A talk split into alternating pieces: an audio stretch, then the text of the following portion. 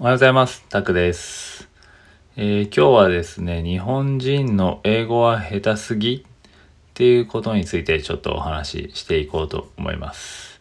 えーちょっと今日から試しで、えーまあブログ、以前ブログに書いたものをもとに、えちょっと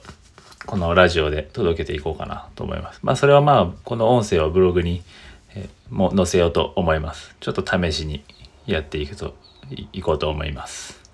えーと、ではもう一回ですね。日本人の英語は下手すぎっていうところで、いいな、えー日本語なまりの英語でも OK ということです。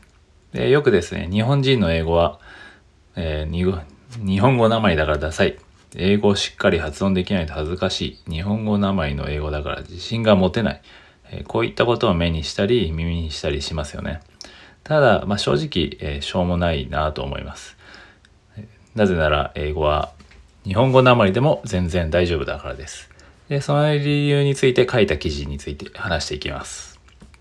えーまずですね、日本人の英語は下手すぎなのっていうところで、日本語なまりなど気にする必要なし。えー結論として、英語は日本語なまりでも全然問題ないです。え、えーというのも、英語のネイティブスピーカーですら、なまりはバリバリあるのでっていうところです。日本人は無駄にまあ英語の発音とか、まあ、文法とか何でもそうですけど、まあ、こだわりすぎですよね。でも、オーストラリアやニュージーランドとか、まあ、イギリスとかでさえ、えーま、アメリカでももちろんそうですけど、英語圏のネイティブの人でさえ鉛はもう本当に普通にあります。まあ、それなのに、日本人は英語の発音を気にしすぎですよね。で、まあ、なので、堂々と、えー日本語鉛でも全然問題ないというところです。まあ、気持ちの問題ですね。で、インド人で考えてみると、まあ、インド人もバリバリのインド英語と、まあ、結構有名ですけど、まあでも、そんな彼らでも今では世界で活躍してますよね。で、まあ、インド特有の鉛があります。で、正直聞き取るのもかなり大変で、まあ、それでも彼らは堂々と、えー世界では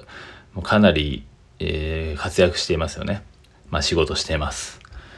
で、大事なのは発音の綺麗さではなく会話の中身というところです。基本的にまあ意思疎通ができれば問題なしですね。まあ、コミュニケーションなので。で、大事なのは会話の中身です。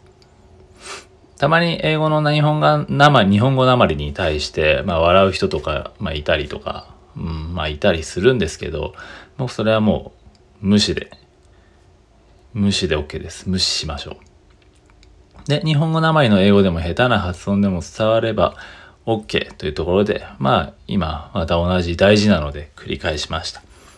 まあ、どうしても OK と言われても気になってしまうっていうのがあるので、もうここはもう自分に言い聞かせる。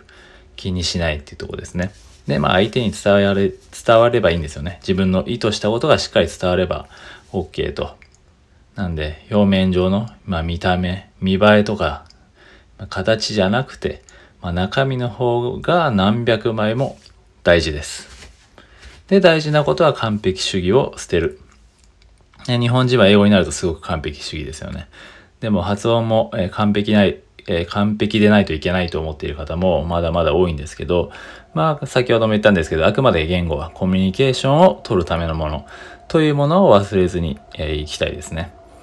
まあ完璧主義は捨てていきましょう。で、英語の、えーネイティブのような英語の発音を目指すのは、えー趣味の領域ということで、えーどうしてもネイティブのような綺麗な発音を中、えーなんですかね、追求したい。まあ、追い求めたいっていう方は、まあ、日本語名前の強制をしても全然それはもちろん個人の自由なのでいいですけど、ただ必須ではないっていうところですね。ちょっとそれ厄介なのがそういうネイティブのような英語を求めてる、発音を目指してる、まあ、趣味の領域でやってる人たちが、まあ、こうあるべきだみたいな感じで、まあ、発信とか、まあ、本とかもあるんですけど、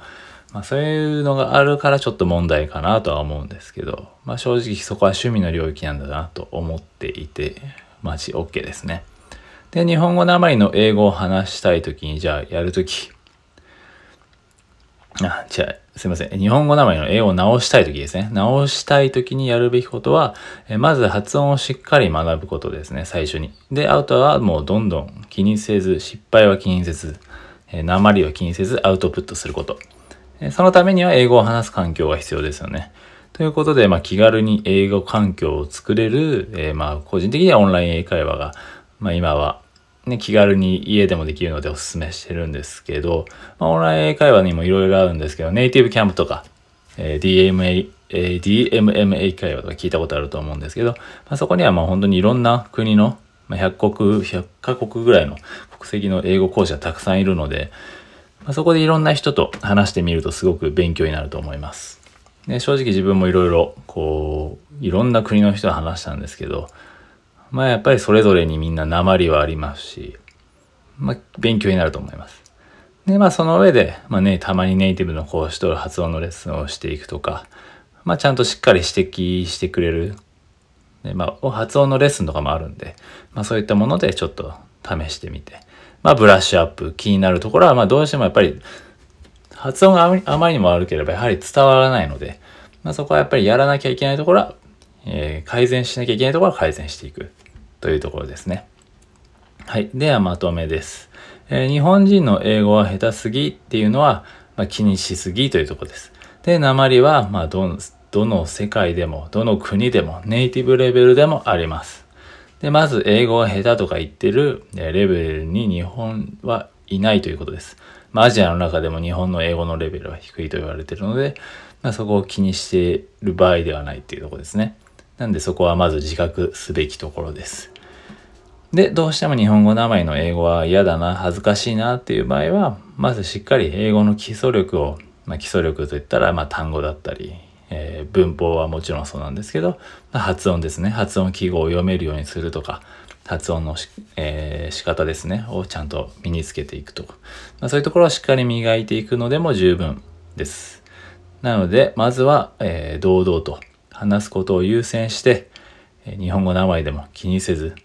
ね、どんどん使いながら使いながらブラッシュアップしていきましょうということです。はい、いかがでしたでしょうか。